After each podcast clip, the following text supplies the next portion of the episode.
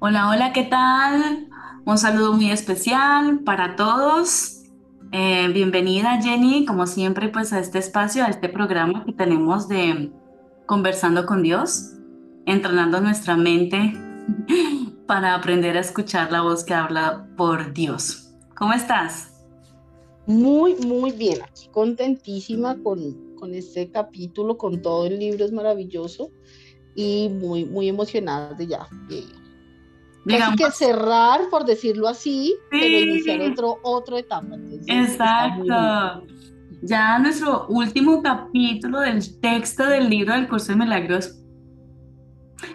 Eh, ya, 31 encuentros, 31 clases que hemos dedicado a, escudriñar, a entender, a, bueno, hacer lo mejor que nosotros podemos hacer para, para poder de aquí sacar recursos que nos ayuden a llevar a la práctica, que nos ayuden como a, como diría yo, como a, sostenernos dentro de esa, de esa parte práctica que ofrece el libro, ¿no? En el libro de ejercicios, pues nos dicen qué es lo que tenemos que hacer, como, como si fueran unos mantras, ¿no? Para repetir, para reflexionar, nos dan como espacios para meditar.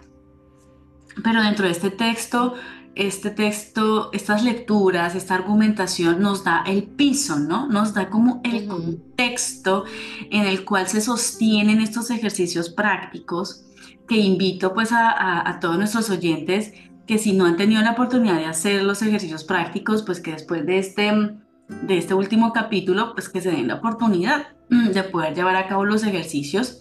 Y los que ya comenzaron con los ejercicios y no han tenido la oportunidad de de leerse o, de poder entender el texto, la parte del texto, la parte argumentativa del, curso de milagros, pues que lo vuelvan a repetir, porque uno se da cuenta que hay una diferencia cuando tú has leído toda la parte del contexto del libro, el, piso, la base, ¿no? Exacto.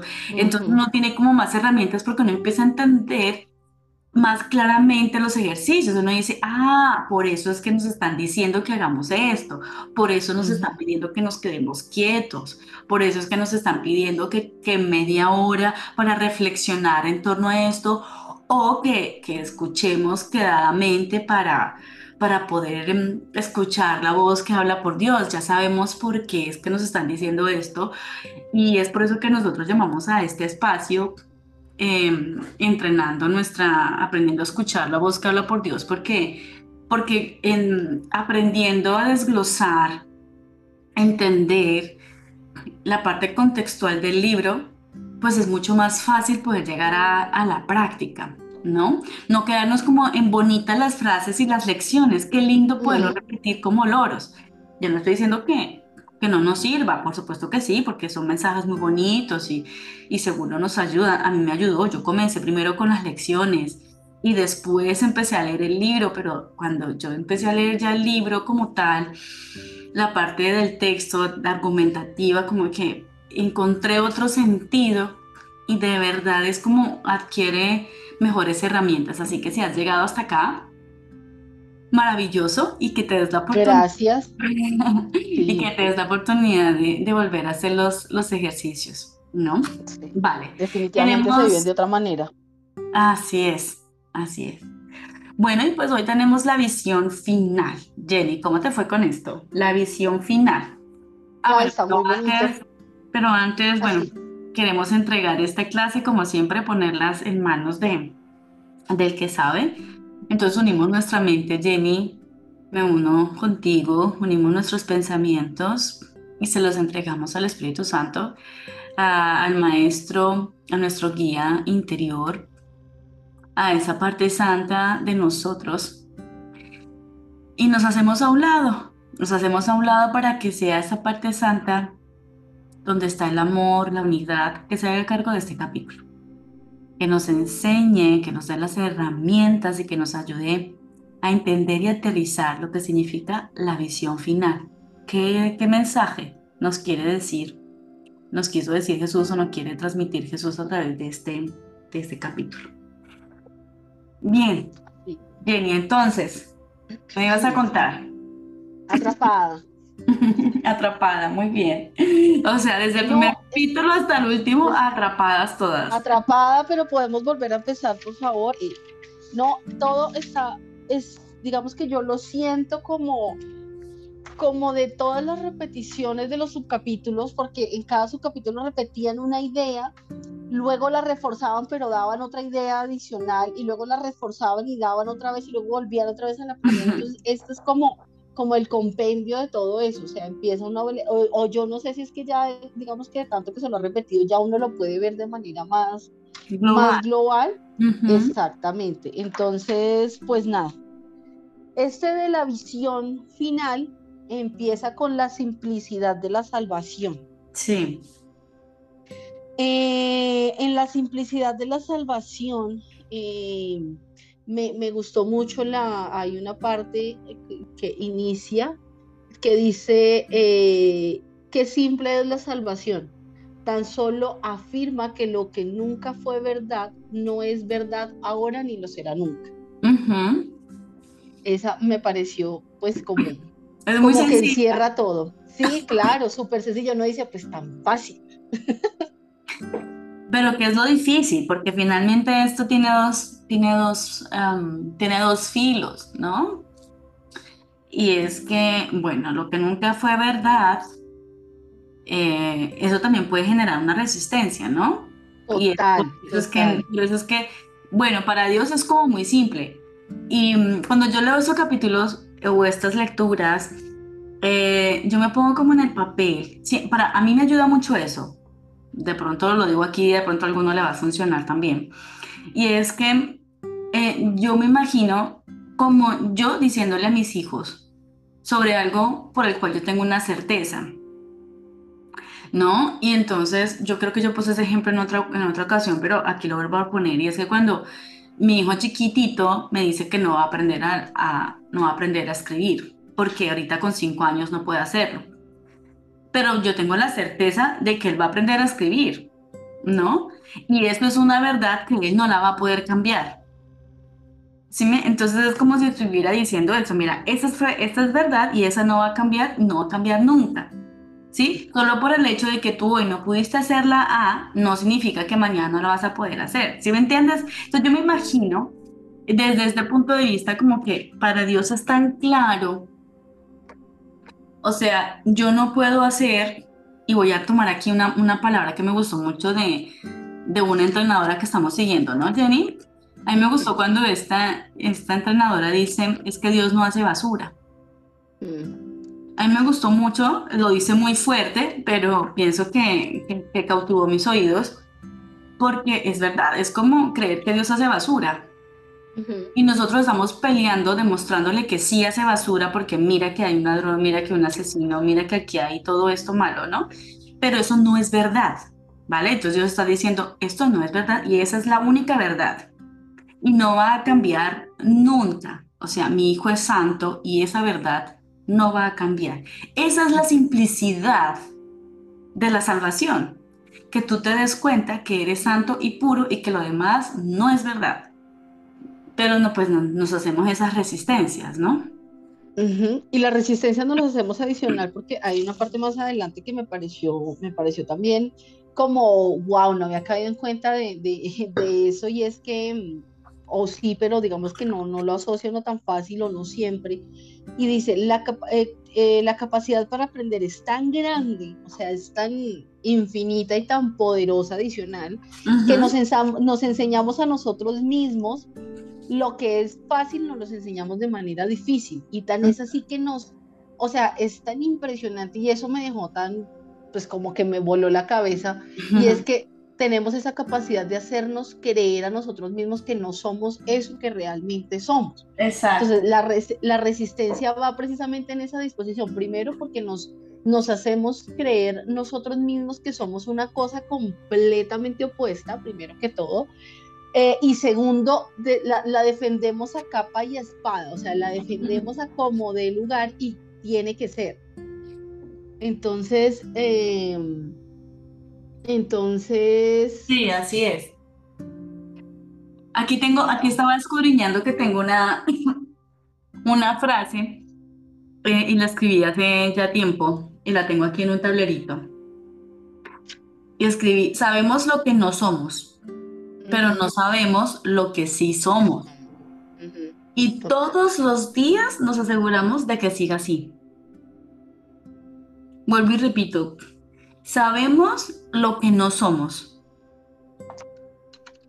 aseguramos saber lo que no somos, pero no sabemos realmente lo que sí somos en verdad. Y todos los días nos aseguramos que sigamos así, sin saberlo. O sea, reforzando lo que no somos. Total. Mm. Y esto pues no parecerá obvio por las mismas resistencias. Inclusive aquí al principio nos dice, lo único que puede hacer que una lección como esta, tan fácil, resulte difícil es no estar dispuesto a aprenderla. O sea, yo no quiero aprender que yo soy santo, yo no quiero aprender no, yo quiero quedarme con que soy pecador. Entonces, eso es lo único que lo hace difícil. Pero por eso comienzan acá la simplicidad de la salvación. Y la salvación no significa, como pronto yo la estaba entendiendo también hace mucho tiempo, y es que no cree que la salvación es como que me van a salvar de algo literal, ¿no? Este, la salvación es una simbología, es como, es como el rescate de los sueños de terror que nosotros estamos teniendo acá, ¿no? pero es sencillamente darse cuenta de lo que nosotros somos y en eso radica la, la supuesta salvación. O sea, como que Dios, sálvame de esta enfermedad, Dios, sálvame de esta crisis económica, Dios, sálvame de, de esto. No, no es esa clase de salvación. Y eso lo hemos venido repitiendo, pero siempre lo pongo otra vez acá para que quede claro hasta el último. No, no es esa clase de salvación. La salvación simplemente es decir, es reconocer, yo no soy esto que yo creía que era. Bueno, yo pensé que yo era esto. No, no lo soy. En es, esa es la salvación. Ya estoy salvado. Cuando yo ya integro eso en mi vida, cuando yo ya sé y estoy segura de lo que soy, pues eso es un, eh, de eso se trata la salvación. No es de, ay, me salvé del cáncer, ay, me salvé de la enfermedad, me salvé de la pobreza o me salvé de esto. No. No estamos hablando de las cosas literales que nosotros vivimos aquí en este mundo, estamos hablando de nuestra mente, de dejarla de encarcelar. En eso consiste, es como salvar la mente, ¿no? Nosotros queremos irnos con cuerpo y todo. Sí, ¿no? O sea, porque tenemos allá este, lo que pasa es que, ah, sabes que eh, ahora que dices y reiteras esa palabra, entiendo porque me pasó esta mañana y me pasó con una entrevista de una chica que estamos siguiendo y que estamos, hemos escuchado, Stephanie, Estefanía. Ah, sí. Eh, de ella, le escuché una charla y había una, le hacían una pregunta, le decían como, bueno, ¿tú crees en Dios? Eh, o que tú qué opinas de Dios, algo así ah, que le dijeron. Y ella, un concepto. Sí, y ella pues es que es o sea, ¿qué, ¿qué, puedo decir? Es un concepto, aquí todos lo estamos conceptualizando, entonces el tema de la salvación, digamos que tiene un fin que, que creo que ayuda, ayuda en el proceso, ayuda a los inicios del proceso, pero una vez nos vamos adentrando, pues nos damos cuenta que realmente e, es muy chistoso ver que finalmente no hay que salvarse de nada, o sea, es estamos corriendo y estamos corriendo en esta vida y huyendo y huyendo de una barbaridad. Y cuando al fin te dices como, ya me mamé de correr, te das la vuelta y no hay absolutamente nada, sabes que no hay nada, o sea, puedes ver mucho más allá del horizonte y no hay absolutamente, dices, pero, pero qué hueva, de que estaba corriendo. Sí. Entonces, pero para los inicios sí, siento yo que que iniciando o las personas que estén hayan empezado por este por este capítulo. y por este capítulo pues les recomiendo que vayan desde el inicio. Pero pero sí como que claro la salvación está en la medida en que creemos que estamos siendo atacados en la medida en la que creemos que estamos encarcelados y en la medida en la que creemos que estamos siendo esto que estamos viviendo entonces ahí es donde nos sirve la salvación, porque sí o sí, digamos que como no vemos esta capacidad, es, es que esta palabra a mí me dejó muy, esto de que tenemos esa capacidad de aprender, o sea, es una capacidad tan impresionante y nosotros la usamos, o sea, desde un principio nos creímos esto, pero lo que no nos damos cuenta es que nos, así como esta mañana tuve una conversación que me llevó a eso, por eso dije que también se reiteró esta mañana. Eh, tenemos la capacidad de creer una cosa pero la creemos y ya, o sea, yo le algo del tiempo preguntaba esta mañana y una persona decía como, bueno, pero es que el tiempo no sé qué. Yo decía, sí, pero ¿quién te dice a ti que la persona que decidió creer, decidió decir que el tiempo era esto, es el, era el que tenía la razón? O sea, ¿por qué crees que es eso? O sea, entonces nos creemos una cosa y ya ahí nos quedamos, no nos damos cuenta de lo ilimitados que somos. Entonces, eso fue lo que, lo que me llamó mucho la atención de, de aquí y a otra parte que dice que, que ahora entiendes que no, ningún ser vivo dejó de compartir la voluntad universal de gozar de plenitud. Sí. Pero bueno, digamos que creemos lo más complicado. Correcto. Pero Porque creemos que es lo más fácil, ¿no? Que es lo chistoso, le, le damos, creemos que es más fácil hacer. Pero es lo más difícil. Y aquí, aquí, y aquí dice una frase muy bonita eh, dentro de este capítulo, dentro de este subcapítulo, primero, en la, en la, en la última página, nos dice, te engañas a ti mismo si crees que lo que quieres son desastres, desunión y dolor. O sea, realmente tú no lo quieres. Y claro, uno le pregunta conscientemente y nadie lo quiere. Pero tenemos una sed de venganza que lo está pidiendo. O sea, yo no quiero desastres, pero donde se presente uno, venga aquí y verá a ver quién. Yo vengo acá y me le pongo encima, ¿no? En fin, total es que la recomendación que nos dicen dentro de, para, para, poder, bla, se me enredó la lengua, para poder entender esa simplicidad de la salvación, recordemos es la salvación de nuestra mente que nos dice que estamos a salvo, no tenemos que correr, como decías tú Jenny, estás a salvo, aquí y ahora estás a salvo, ¿bien? Entonces nos dicen, permanezcamos muy quedos por un instante. Y eso nos lo dice en los ejercicios, en el libro de ejercicios todo el tiempo, sobre todo en la tercera etapa, en la parte final, se nos pide mucho que nos quedemos quietos por un momento, quédate, quédate aquí, aquí en este momento es aquí donde tú vas a experimentar la seguridad, la paz, el amor, la unión, no por allá corriendo como locos pensando que nos van a matar, ¿no?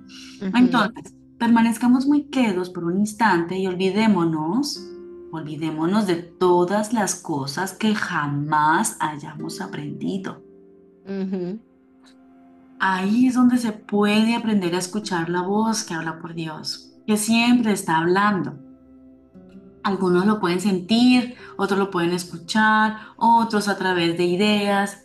Siempre va a haber algo, algún recurso que el Espíritu Santo va a usar para comunicarse contigo. Y algo muy importante aquí, y es no abrigar ningún juicio, nada de bueno ni malo. No seas consciente de ningún pensamiento ni de bueno ni malo. Dios es la conjugación de los dos porque está por encima del bien y el mal. Cuando se divide, imagínense una esfera dividida, cuando se divide se encuentran dos polos, pero cuando se unen no hay polaridad. Nosotros es aprender a ver, no que detrás de cada cosa mala hay una cosa buena porque igual lo estamos viendo en polaridades. simplemente, exacto, es aprender a no juzgarlo. Ahora, esto se pide aquí, o sea, es una recomendación como parte del entrenamiento que se nos pide que hagamos. ¿Vale? Pero no nos juzguemos a nosotros mismos si todavía estamos juzgando, porque esa es la función de la mente egoica, juzgar. Y deshacernos de eso, pues necesitamos un aprendizaje. Es por eso que como hemos elegido el aprendizaje, en el cielo no se necesita aprendizaje, aquí hemos elegido esto porque aprendemos al revés, aquí vamos a, se utiliza el recurso de aprendizaje para desaprender. ¿no? Eso es lo que estamos haciendo. Y para eso es este entrenamiento que ofrece el curso de milagros, con esos 365 ejercicios, ¿no? Para cada día, para que entrenes tu mente a quitarle o a disminuirle los juicios, a ser consciente de los juicios que tú estás emitiendo. De eso se trata este año de ejercicio. Finalmente es allá que tú seas consciente de tu mente enjuiciadora. Ese es como el primer aspecto. La primera parte es darme cuenta, ¡Ah! mira todo mira todo lo, lo que yo enjuicio al día. Ahora lo vamos a hacer, pero con el compromiso de no sentirme mal por eso. Y si me siento mal por eso, pues soy consciente de que me estoy sintiendo mal, pero que ese no es el camino. El camino simplemente es decir, mira cómo lo estoy haciendo, ok, ahora lo voy a hacer de otra manera, ok, pero no, pero dándole espacio a que sea a que tú te hagas a un lado y que sea el Espíritu Santo que haga los juicios por ti, porque se van a necesitar los juicios en este mundo. Pero no Necesita la percepción, claro.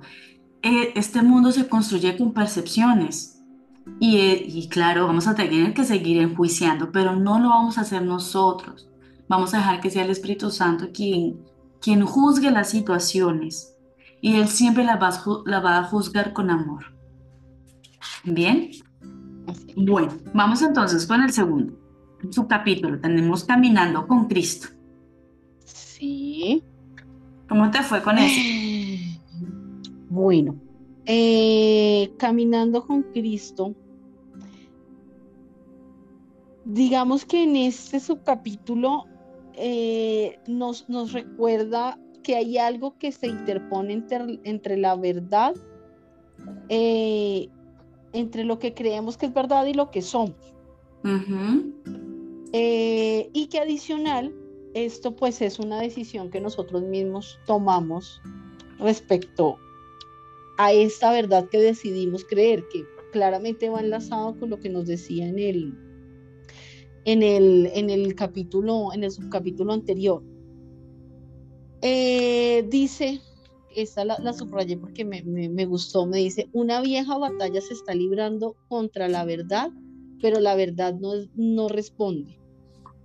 Entonces, mm, digamos que esto me recuerda el hecho de que vivimos en, pelea constante, hay algo, en, alguna parte decía, eh, como que siempre estamos luchando, creo que tú la habías escuchado, tú la dijiste, la escuché por ti, que es, que siempre estamos luchando, ya sea contra alguien o en su propia mente, o sea, uno siempre está luchando, ya sea contra una persona o contra uno mismo, pero siempre está uno en una lucha interna. Sí. Y adicional dice pues que gracias a esa lucha que tenemos nos vemos divididos. Y que pues que en esa, de, en esa división eh, siempre le damos como un rolo y un papel y pues los estamos intercambiando entre el uno y el otro. Entonces, ¿qué vamos a sacar aquí a nivel global que nos dice caminando con Cristo? Primero, lo que nos está diciendo es que nosotros todo el tiempo estamos caminando con el Cristo, con Dios. Estamos caminando de la mano con nuestro Padre o, o con Jesús, ¿cierto? Ahora, si tú no lo estás viendo y no le estás escuchando, es porque no es a tu hermano al quien estás escuchando, sino a ti mismo, que es esa guerra mental de la que tú mencionas, ¿cierto? Entonces, siempre estás caminando con Dios, siempre. No importa quién se atraviese en tu camino, una cucaracha, el vecino, tu esposo, tu esposa, tus hijos, el jefe, el que sea, tu papá, tu mamá, siempre estás caminando con Dios, porque Dios está en cada uno, ¿vale? Ahora, no lo vemos porque la voz que oímos no es la de ese hermano donde está Dios, sino que es la voz de nosotros que está en guerra, ¿sí? Normalmente eh, la idea es de cuando en el primer subcapítulo se nos pide que permanezcamos quedos por un instante para, para poder escuchar, o sea, aprender a hacernos a un lado y escuchar esa voz que habla por Dios, es escuchar la segunda voz, que es donde sí vas a encontrar a Cristo. ¿Sí? Entonces nos dice, escucha siempre la segunda voz. Siempre estamos caminando con Cristo. Ahora yo no veo a Cristo en este insulto que este ser me acaba de dar. ¿ok? Entonces, si escucho un insulto y lo he convertido en un ataque, me estoy escuchando a mí mismo, mi necesidad de sentirme atacado. Ahora me quedo, quedó que valga la redundancia, quieto, y voy a escuchar la segunda voz que está detrás de esa primera que es de juzgamiento, que está lleno de juicios egoicos. ¿Sí? Entonces, en la primera voz nos va a hablar de muerte. ¿Sí? Esa, esa primera voz que uno escucha. ¿Bien? Em, porque dice, la primera voz clama por muerte y en la segunda clama por vida. En la primera vas a clamar o vas a escuchar odio. O en la segunda podrás escuchar perdón y ayuda. ¿Sí? Cuando alguien se supone que te está atacando y tú ya dejas de ver ataque y conviertes eso en un grito de ayuda que te está pidiendo tu hermano, ahí ya estás aprendiendo a caminar con Cristo.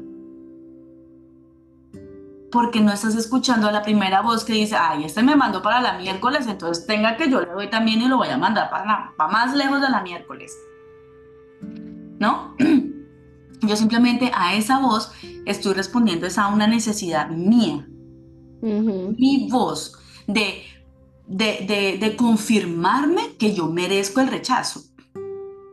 Por ejemplo, yo tuve una paciente y esta paciente em, tiene un hijo con, con, ciertos problemas, ciertos inconvenientes de salud y siempre encuentra un rechazo, siempre se encuentra ella dice que ya por sí sola el hecho de esa, vivir esa enfermedad ya fue difícil y ahora se encuentra con un rechazo porque no es difícil la enfermedad, es difícil es encontrar a alguien que te pueda ayudar a llevar esa enfermedad porque la ven como lo peor, ¿no? Y entonces fuimos a una parte de su vida, a su, a su infancia, y ella gran parte de su vida se sintió rechazada, que no cabía en ningún lugar. Ahora fue sobreprotegida por sus padres porque siempre tenían miedo del lugar donde estaban afuera. O sea, el mundo es peligroso. Para un niño sobreprotegido, el significado es el mundo es peligroso. Bien, el mundo me puede hacer daño, es decepcionante, es aterrador. Ahora vive su historia con su hijo y ella está confirmando de que el mundo es aterrador, insensible. Lo confirma entonces ella se siente atacada por la sociedad que no la acepta y que rechaza a su hijo por eso. Pero ella lo que está haciendo es ver en ellos, o sea, la petición que le está haciendo a la gente. O sea, yo necesito confirmar de que mis padres no me dijeron mentiras. Esa sociedad es decepcionante. Por lo tanto, siempre voy a ver en ella y voy a, tomar a mis hijos para que me confirmen, o sea, a través de ellos, y así cada generación va a confirmar lo de las generaciones anteriores.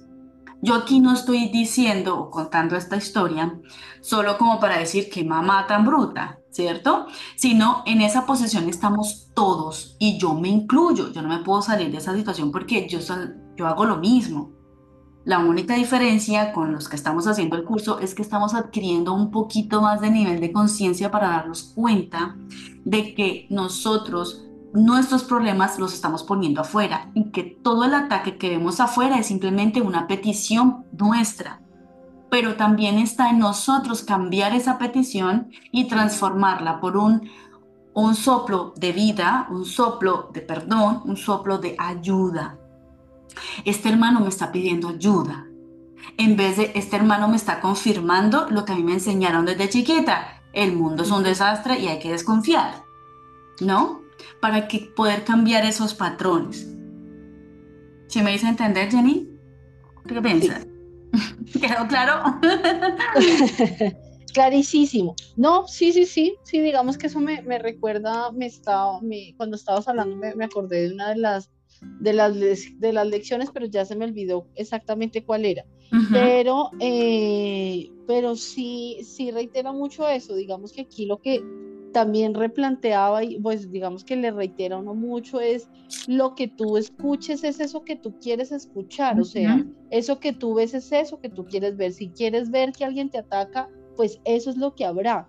Ahora yo me ponía a pensar que frente, frente a estas dificultades, pues es que también está el tema de la expectativa, del, del hecho de que cuando nos damos cuenta de que estamos percibiendo y estamos actuando de esta manera, automáticamente nuestra propia percepción se va.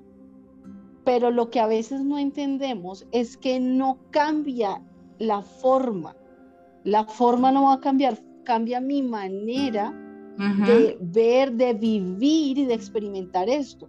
Ya sea porque deje de vivirlo, es decir, lo comprendí, acepto, veo qué fue lo que sucedió, qué fue lo que hice en un momento de mi vida, lo que sea, eh, y ok, y puede que se vaya, pero puede que lo sigas viviendo, pero ya no, no, no lo vas a sentir como un ataque y, vas a, y te das cuenta de que es una maravillosa oportunidad para perdonarte el pecado que creíste ver en otro y perdonar aquello que nunca sucedió. Sí, todos esos son oportunidades porque los estás empezando a ver con, con los ojos de amor, porque a través de la manifestación del Espíritu Santo, de tu guía, al momento en que tú te haces a un lado, ¿no? Tu parte sabia es la que empieza, perdón, a, manifestarse, ¿no? Correcto. Y entonces, pero dime. No, que iba a decir, no, simplemente quería reiterar que, que, pues, que no se nos olvide que no nos va a cambiar, o sea, no, el vecino no va a dejar de hacer ruido a las 5 de la mañana si lleva haciéndolo por 10 años. que puede que sí, maravilloso, que chévere, pero pueda que no, simplemente tú ya te vas a levantar un día y vas a decir, ay, pues qué chévere esta música, bueno, voy a empezar a bailar, qué fue madre, ya no te va a molestar. O sea, ya, o ya no lo vas a escuchar tampoco. Sí, o tampoco, va a poder dormir profundamente hasta las 7 de la mañana, qué delicia, y ya. Sí, pero es, el foco de atención como tú le das. Em, eh, por ejemplo, yo vivo aquí al lado de una iglesia que toca las campanas cada hora, pero yo no la volví a escuchar. Yo dije, oye, las campanas no volvieron a escuchar. Y todo el mundo me dice, sí, claro, todos los días y puntualito. yo no escucho, yo no las escucho. O sea, ni siquiera, ni siquiera son música para mis oídos porque es que literal no la escucho. Dice, pero no lo escucha. No. Y muchas personas ya viviendo acá dicen, no, llega un punto en que uno ya vuelve a escuchar. O sea, al principio es como, uy, este fastidio de estas campanas, que como son tan duras, sobre todo para los que vivimos cerca, ¿no? Cuando recién vienes aquí a vivir a este pueblo, es como que, y a cada hora, no, pero es que tienen, no, pues que si se agarra, ¿no? O sea, y, y no se dan cuenta que con el tiempo em, ya su foco no está en ese ruido, sino que está su atención en otro, entonces es cuando uno dice, ah, mira, o sea, dependiendo de lo que está, o sea, cuando tú ya no le das, no le das esa intención, ¿no? Como del problema, del foco, cuando ya no lo ves como un ataque, simplemente está ahí, pues no, no hay nada en ti, empiezas como a pasarlo por alto de verdad, o sea, no es como voy a ignorar que no están sonando las campanas mientras me tapo los oídos para que este no me fastidie. Es muy distinto a que definitivamente ya no lo ves. Y de eso se trata esto, que en algún momento ya no, ni siquiera vas a ser consciente de que ya no lo estás viendo. Ya no eres consciente de eso porque pasa como en automático. Es como eh, que tú ves a alguien y lo ves ya como un acto de amor. Ay, qué lindo todo lo que hace por mí. Solo te darás cuenta cuando otra persona te dice, pero te acaba de insultar.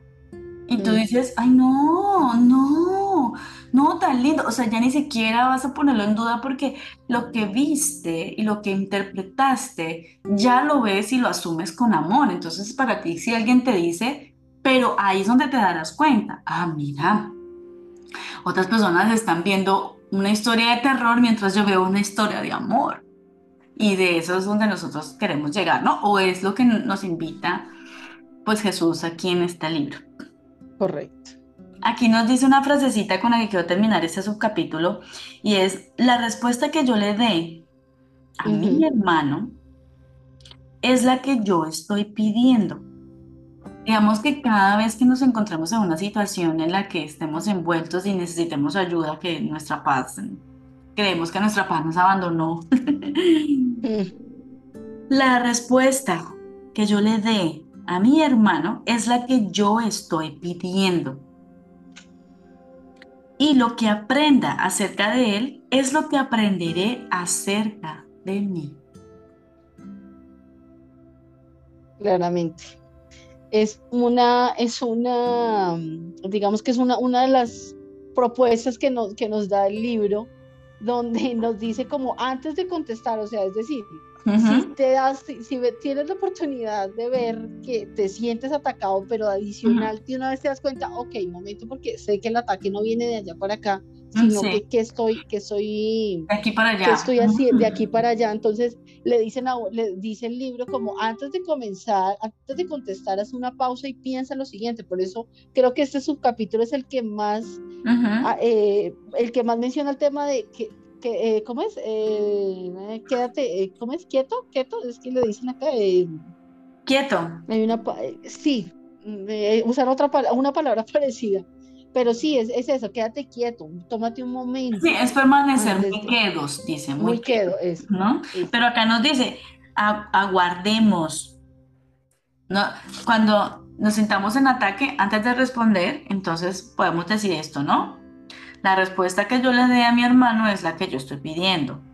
Y lo que aprenda acerca de él es lo que aprenderé acerca de mí. Luego aguarda un momento en silencio, por un instante. ¿Sí?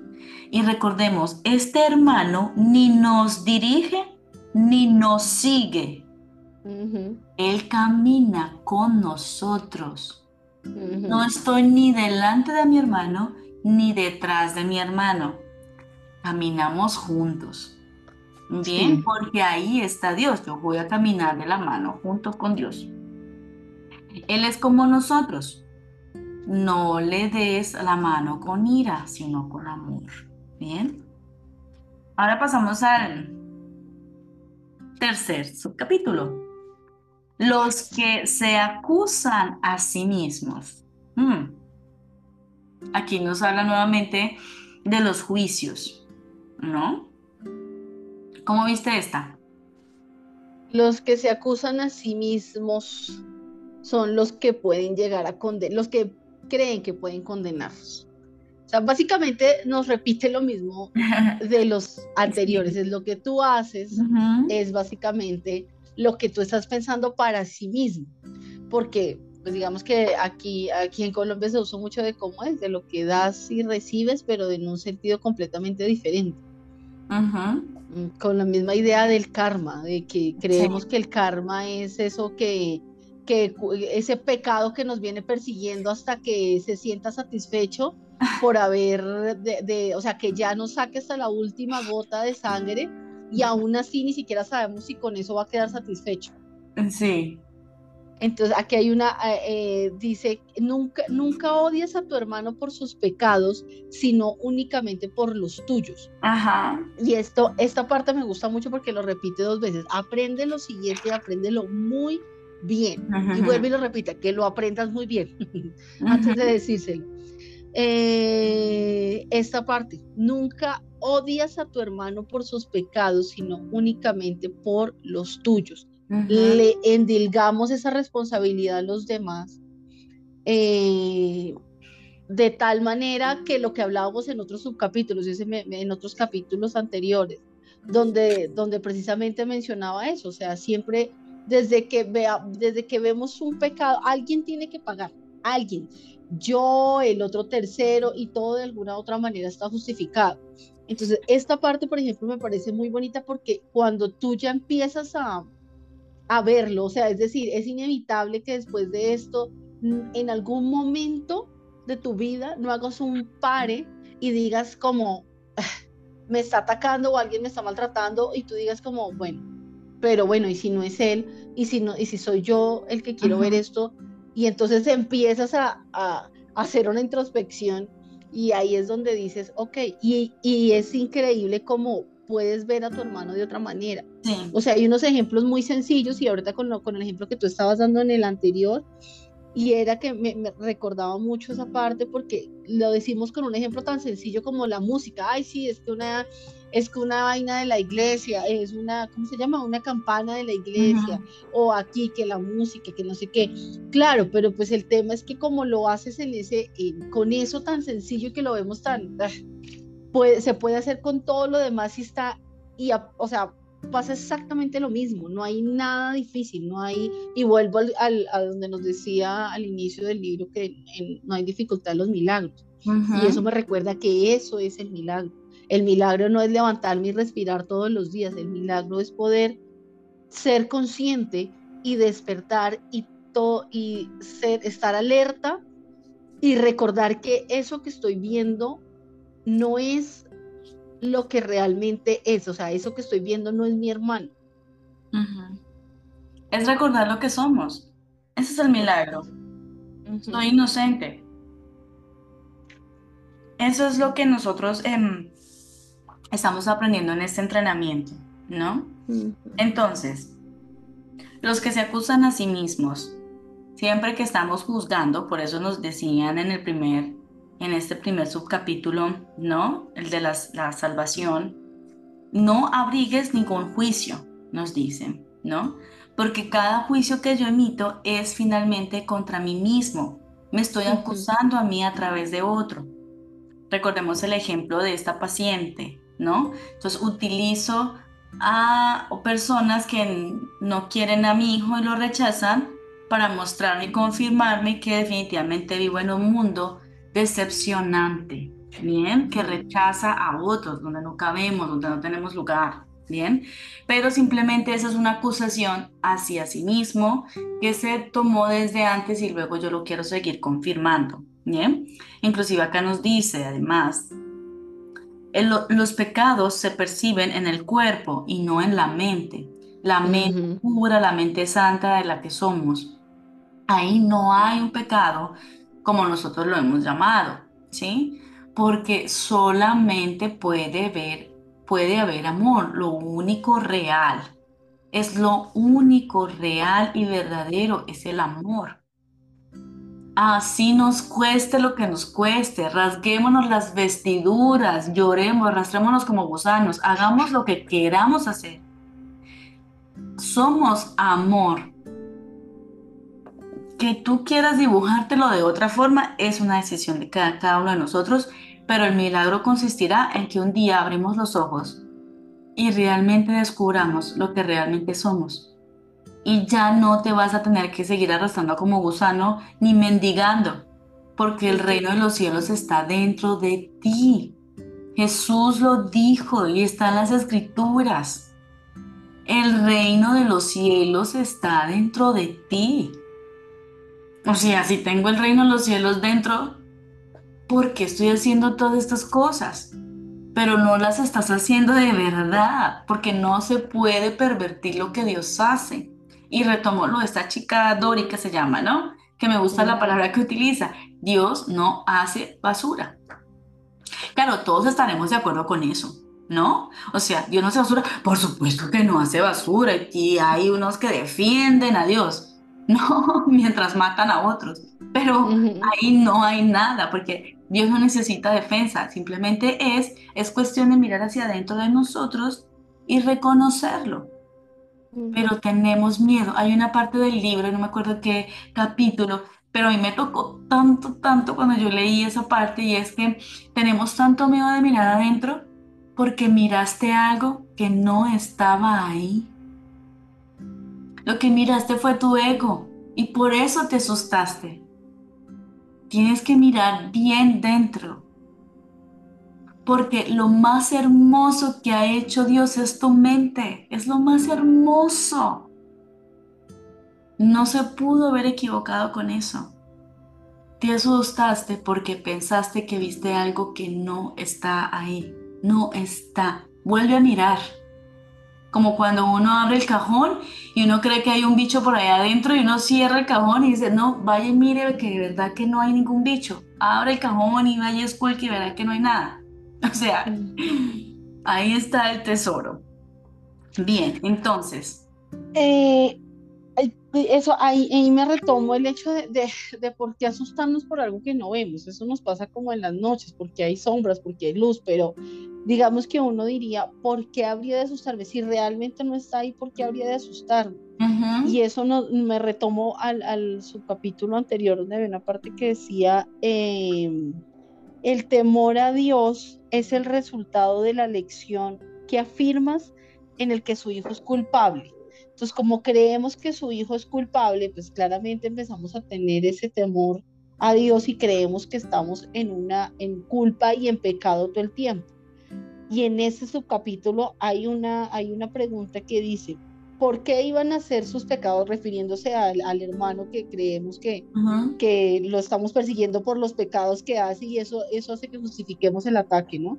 Eh, ¿Por qué iban a ser sus pecados pecados a no ser que creyeras que esos mismos pecados no se te podrían perdonar a ti?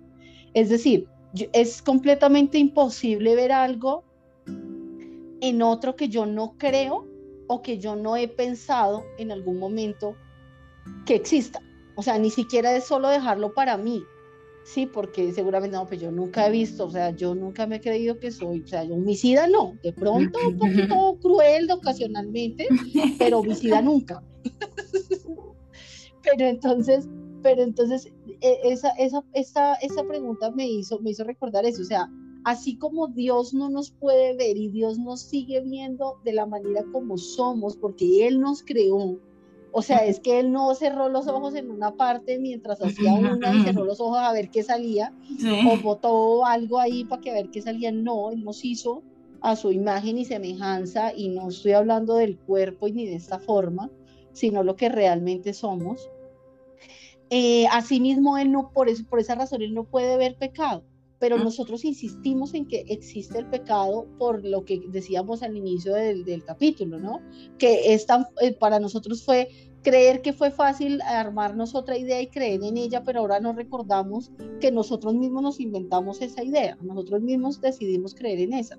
Eh, algo que reitera aquí mucho es nuevamente el tema del cuerpo, porque como pues aquí siento que está haciendo como el resumen completo de, todo el, libro, entonces recuerda, retoma nuevamente el tema del cuerpo, entonces lo que, tú, lo que tú leías ahorita, los pecados se perciben en el cuerpo, no en la mente. Eh, dice que mientras si tú eres pecado, no puedes sino ser un cuerpo, pues la mente no actúa. Aquí dice que donde se percibe en el pecado es siempre en el, en el cuerpo y no en la mente. Entonces, algo que me llamó la atención de aquí es que habla sobre eh, prisioneros.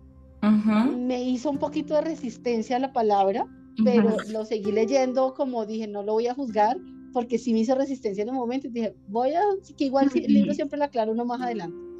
Entonces habla de que el cuerpo es, nosotros creemos que el cuerpo es nuestro carcelero por lo tanto, el carcelero solamente lo que hace es vigilar que se haga lo que se tiene que hacer. Entonces, a mí me, me, generó resistencia esa palabra porque claramente después dice, eh, pero un momento, porque dice, más el cuerpo, que es el prisionero, no la mente, el cuerpo no tiene pensamientos, no tiene capacidad de aprender, perdonar o esclavizar y dice, el cuerpo solo mantiene en prisión a la mente que está dispuesta a morar en él.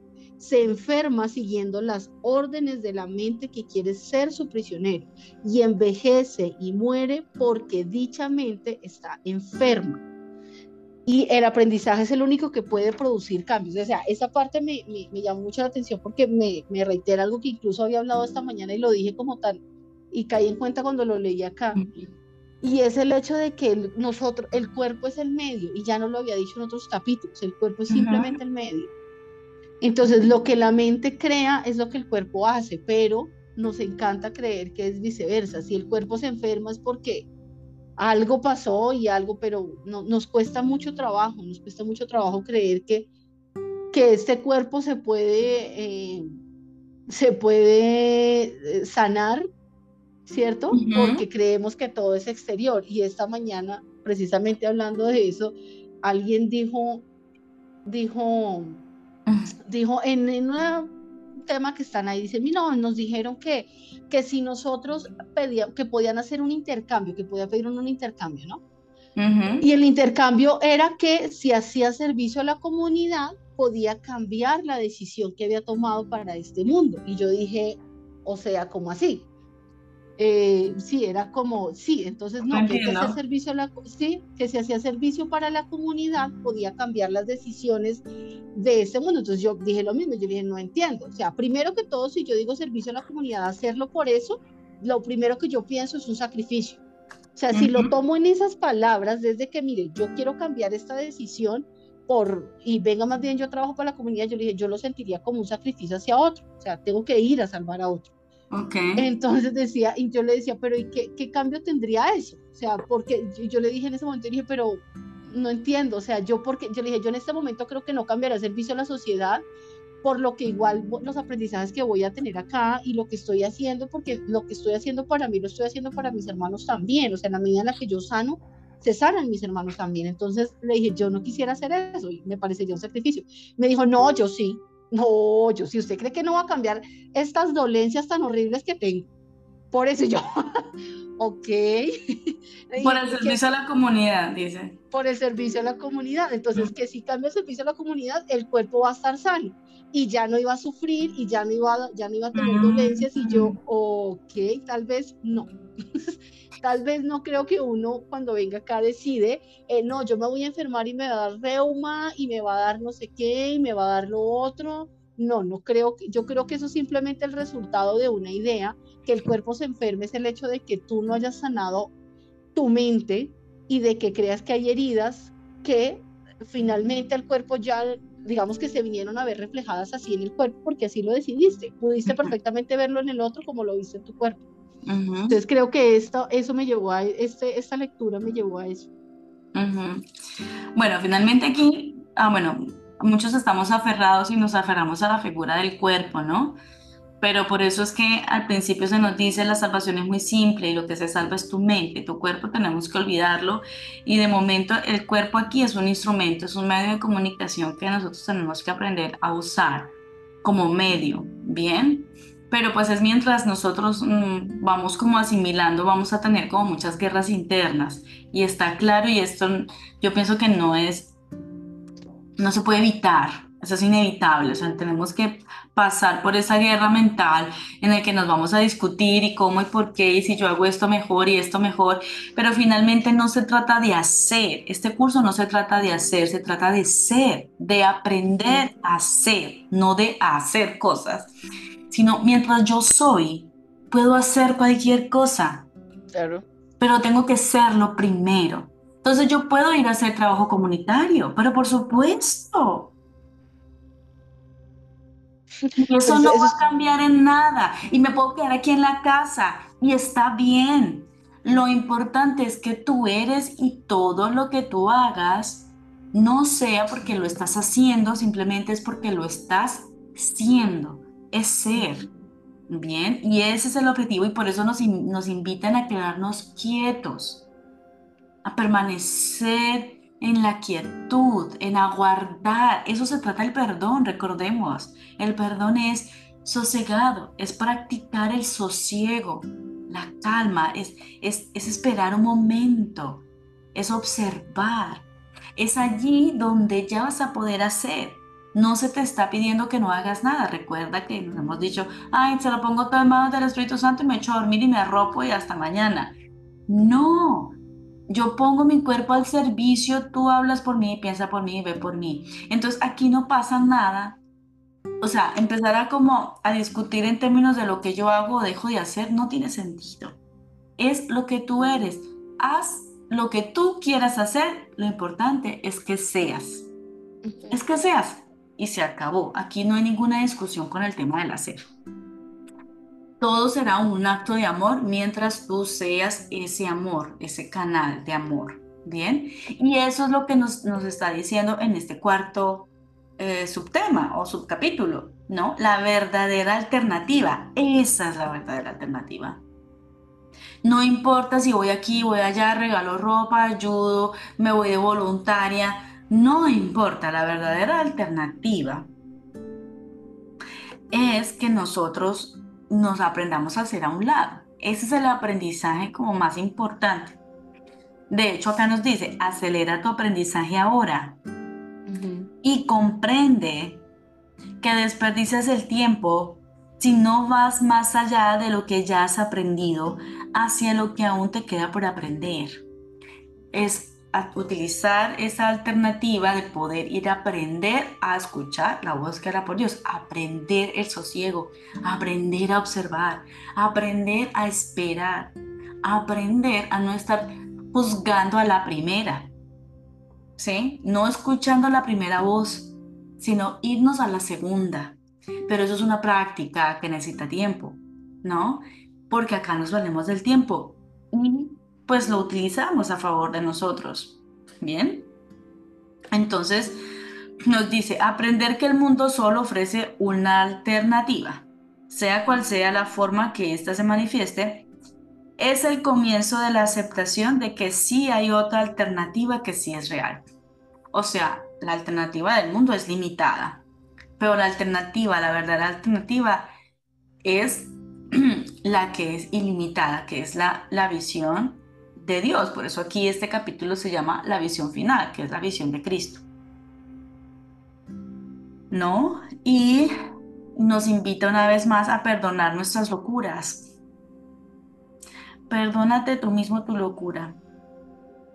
No puedes dejar de ser lo que eres. Eres amor. Grite, chapale, haz lo que seas. Ve y mata para decirle a Dios, mira lo malo que soy. Mira cómo mato, mira cómo violo, mira cómo robo, mira cómo hago todo esto. ¿No? Dejar de ser esos niños caprichosos. Con mis hijos, mamá, mire, si ve que no puedo lavar bien la losa, mire cómo la lavo de mal. No, señor, me da el favor me lava bien esa losa porque tú sabes, me, la arregla, ¿no? Eso es lo que son, lavándonos las manos, mira, yo soy bien malo, mira, mira, mira lo que hago, soy incapaz de ser bueno. Siempre buscando la forma de como, o sea, engañar a Dios, entre comillas, ¿no? O sea, mostrando de que este mundo es malo o lo hacemos a través de lo otro. Dios, este mundo no puede ser eh, amoroso porque o sea, mi hermano no puede tener el Cristo adentro porque este es un matón. Mm. Claro, pues es una forma de, pelear con Dios, no es así. Ahora cambia de, cambia de opinión con respecto a esto y verás que de lo que se esconde ahí detrás es algo muy diferente que nosotros no hemos visto. En ese, en ese, en ese subcapítulo y me pareció muy bonito. Uno lo asocia mucho con algo que habíamos hablado anteriormente y es el tema de, de, la, de la falsa libertad, ¿no? Lo habíamos hablado en alguna ocasión, no sé si lo habíamos hablado en, en, aquí en los, en los podcasts o lo habíamos hablado para ti y yo mientras echábamos un tinto alguna vez. eh, pero hablábamos de esa falsa libertad, de esa falsa libertad donde creemos, porque aquí en la alternativa dice, aquí en este mundo vas a encontrar un montón de alternativas. O sea, vas a encontrar un montón de alternativas, pero ninguna de esas alternativas es la verdadera, o sea, digamos que todos nos llevan alternativas falsas donde al final llegamos a un camino sin salida. Pero que es la misma finalmente, porque es de limitación, te conduce a la muerte, o sea, dolor, sufrimiento, todo eso está dentro de una misma bolsa, ¿no? Y hay una parte que me pareció supremamente cómica, pero estoy todavía como procesándola. Y es que dice, eh, voy a ver si la encuentro por aquí exactamente, no, que no. Dice, mm, mm, mm, piensas por lo tanto que en el breve lapso que existe, que se extiende desde tu nacimiento hasta tu muerte, se te ha concedido un poco de tiempo para tu uso exclusivo un intervalo de tiempo en el que todo el mundo está en conflicto contigo. Es decir, es muy chistoso porque realmente, realmente, y recuerdo tiempo atrás, donde uno cree que esto era la vida. La vida es el día que yo nací, el 2 de eh, mayo de tal año, a hoy, al día que morí, como, como están en las tumbas, ¿no? De 1900 a 1900, gran hijo, gran esposo, gran amado, no sé qué. esa me pareció, todavía la estoy procesando, porque, no sé, como que me quedo ahí dándome vueltas en la nebulosa, está ahí todavía. Algo tiene que hacer ahí en la cabeza. No sé qué es, pero me quedo dándome vueltas mucho. Ajá. Bueno. Entonces eso me hizo acordar esa, esa falta, perdóname, me, hizo recordar mucho esa falsa libertad porque habla mucho de eso, de que todos nos llevan a, un mismo camino, eh, que es la nada. Eh, y nos hizo recordar, me hizo recordar lo, lo que hemos hablado de la falsa libertad, donde dice que nos hacen elegir entre, o sea, aquí dice que es elegir entre tu hermano y tú.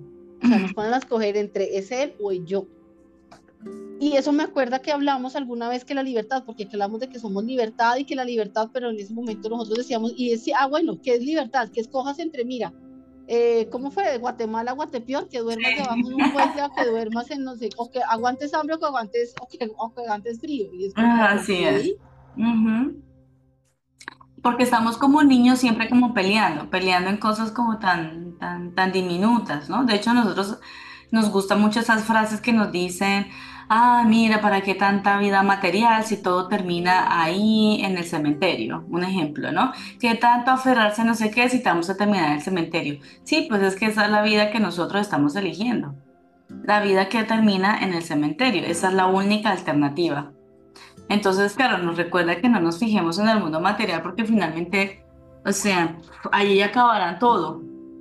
¿Sí? Y en efecto, acabará todo el mundo material. Ahora, ¿en qué vamos a trabajar nosotros? Y ahí nos invita a aprovechar el tiempo. Por eso dice, acelera tu aprendizaje ahora, ahora que lo puedes hacer para liberarte de eso. Esa, esa aparte, hay, hay, una, hay un pasito que me dejó como, ah, qué triste, pero, pero también le dice a uno como no te, no te estreses. me dice, no te dejes abatir, es como, mira, te voy a decir una, una noticia pero no te pongas triste por ello y es, no hay ninguna respuesta en este mundo. O sea, nos empeñamos en buscar aquí una respuesta a lo que tú decías ahorita. Lo que estábamos hablando de yo hago y si voy a dar servicio y entonces si pongo mi mejor cara, que esa mejor cara la hablan en, en el siguiente subcapítulo, y entonces yo voy a ir a dar y voy a ser buenito porque buenito es esto, porque mm, es como en ninguna de esas vas a estar la respuesta y ninguna de esas la va a hallar. Aquí en ese mundo no está. Y pues decidimos estar en este mundo. Ahora, ¿qué tenemos que hacer? Es, creo que esto me recuerda que tú dijiste un día que este libro lo que nos está llevando no es saber cómo vivimos aquí sabroso y rico, sino es cómo despertamos de este mundo. Eso me chocó mucho cuando yo empecé a leer el libro de, de Kenneth Wapnick, cuando no sé, algo así como que nos resistimos al amor, creo que se llama ese libro. Yo empecé a leerlo y ahí decía, la gente me pregunta que cómo puede vivir mejor aquí, va a tener los recursos para vivir acá. No, esto no es para esto, esto es para salir, para despertarse, para incomodarse, para irse. Y yo, ¡ah! yo cerré ese libro y dije, no lo voy a volver a leer. yo estaba triste en ese momento. Pero eh, después me dediqué fue a ver dos videos, dije el libro estaba como muy pesado para mí, el de Wapnick, em, pero finalmente es lo que viene diciendo el curso. Lo que pasa es que Wapnick lo, lo, dice, lo dijo muy así, muy sácate. Sin flores, sin decoración. Sin, decoración, y es que mira, eso es para despertar, no para vivir aquí en este mundo. Si tú estás buscando para dónde, o sea, qué hacer, pues vaya donde otro psicólogo, un coach o lo que sea que te ayude a vivir acá, pero este no es para vivir acá. Esto es para que tú despiertes. Y pues ahí sí ya más de uno se echa para atrás porque la gente no quiere despertar. Escuché una metáfora en estos días que, eh, de como una historia, un chiste de que un sacerdote estaba diciendo, mira, que contaba que el cielo tiene cosas bonitas, mira, ¿quién quiere ir al cielo? Mira, ya tienen paz, ya está todo, está, hay amor, hay tranquilidad, hay, no tienen preocupaciones. ¿Quiénes quieren ir al cielo? Y unos tantos levantaron la mano y otros no. Y entonces el padre dijo, ah, no, pero entonces mira, el infierno, allá se van a quemar, allá se van a tostar, allá van a sufrir, van a llorar, no sé qué, ta, ta, ta, eh, quieren, quieren ir allá y ninguno levantó la mano. Entonces volvió a insistir, bueno, entonces ¿quiénes quieren ir al cielo? Recuerden que es lo opuesto, o sea, siempre buscando como la forma de, de haber una comparación para motivar. Y todos levantaban la mano excepto un señor mayor. Y él volvió y se hizo la pregunta, dijo, ¿será que no me entendió? ¿No? Y entonces ya le pregunta, él le dice, ¿usted no está interesado en ir al cielo? y el señor le dice, em, pues la verdad ahorita no, pero usted parece que quiere, o sea, yo sí quiero ir, pero usted quiere ahorita llevarse un batallón para allá. Como que ya todos para el cielo, yo todavía, yo también quiero estar acá todavía, ¿no? Entonces, como, como eso, o sea, sí, muy lindo el cielo, claro, algún día iré, pero es que aquí la estoy pasando bueno. O sea, en todas las cosas, en medio de los dolores, en medio de los sufrimientos, de verdad no hay una intención. Todavía en muchos de nosotros no hay una intención. Y para aquellos que de pronto esto nos motiva y nos gusta porque es muy lindo, igual empezamos a confrontarnos con eso. O sea, ¿quiero despertar o quiero seguir en este sueño? Finalmente es la pregunta, la pregunta clave en todo esto. O sea, ¿quieres despertar y saber lo que eres realmente? Porque a eso es lo que le tenemos miedo. Porque, y eso insiste en el libro todo el tiempo, y es que tú no estás perdiendo nada. O sea, creemos que el despertar es que, ya no voy a ver a mis hijitos, ah, ya no voy a ver a mi mamá, ay, ya me despierto, no, dejo a todos aquí, no, yo seré la mala del paseo porque me voy y los dejo. No, no estás dejando nada. Pero ese es el tránsito, el tránsito en el que estamos todos, los que estamos aquí. O sea, yo todavía, si me preguntan mañana quieres despertar o ya en este instante, digo, pues no, pues todavía no, pero estoy aprendiendo. Pero realmente lo que estoy aprendiendo es, es a quitarme el miedo, porque hay un miedo dentro de mí y tengo que ser consciente de eso. Y finalmente es eso lo que se nos está pidiendo acá, es simplemente aumentar el nivel de conciencia hasta que un día tengamos una conciencia de lo que realmente somos y ya nos daremos cuenta de que no vamos a perder nada. O sea, despertar significa estar en todo lugar. O sea, no es perder a tus hijos, es tenerlos en todo lugar porque serás parte del todo.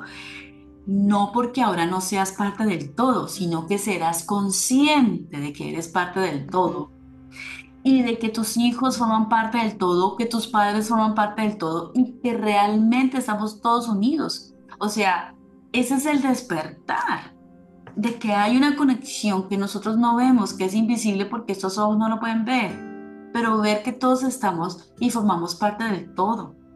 Eso me decía mi hijo chiquitito, que con el que siempre saco apuntes, ¿no? Íbamos en el carro y miraba las casas y miraba aquí y, empezaba a decir, mamá, yo soy esa casa. Después miraba al otro lado, mamá, yo soy ese edificio. Después me dijo, yo, yo soy la calle. Después me dijo, ¿y sabes qué? Yo soy el todo.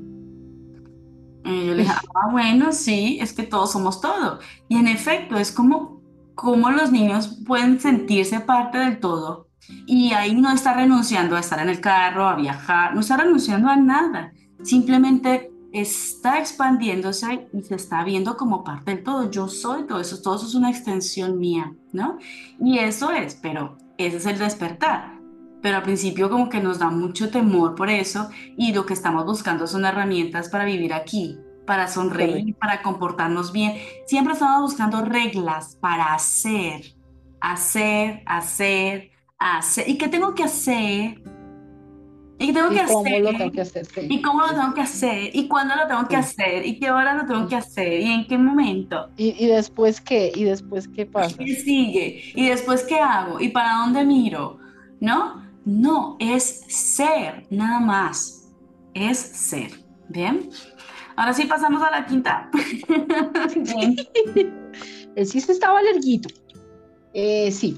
Está que no me deja pasar a la quinta. No, no te dejo.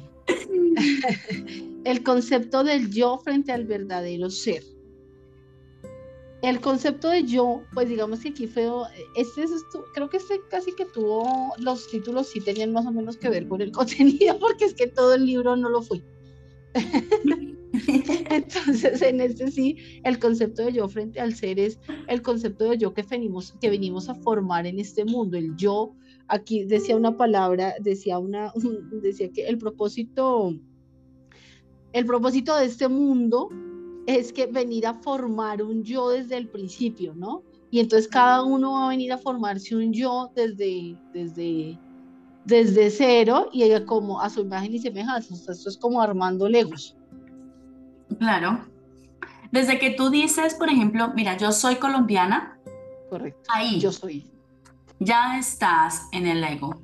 Después tú dices, yo soy bonita, yo soy fea, yo soy gorda, yo soy vieja, yo soy joven, eso es ponerle las arandelas al ego, ¿no? Todo eso es egoico, ¿no? Y de hecho por eso es que nos enfocamos en el hacer, porque en el hacer es que se construye esta máscara con el que nosotros hemos decidido que comunicamos con el mundo, ¿sí? Es que soy tímida y por eso yo no puedo hacer esto. Ay, es que yo soy espontánea. Ay, es que yo soy muy ruidosa, por eso es que lo siento, ¿no? Es que yo soy ¿no? O yo eh, soy, entre comillas, soy un buen ser humano porque hago cosas que parecen buenas, ¿no? Y me escondo dentro de esas cosas buenas porque realmente estoy insegura de lo que soy y quiero que todo el mundo me valide y que la gente me mire que hago cosas buenas y valerosas para darle un sentido a mi existencia. Y por eso yo voy y le digo al otro, ay, qué bonito estás, ay, qué cosas haces, todo para vanagloriar al otro, pero es una forma de reforzar el ego del otro para que el otro también me refuerce el ego a mí. ¿No? Entonces nos estamos mutuamente en una sociedad en la que nos estamos reforzando el ego. ¿No? Así como tú de verdad eres así, sí, tú eres muy buena porque yo te vi ayudando a fulano, sí, tienes toda la razón. Y entonces uno dice, ay, sí, mira lo bueno.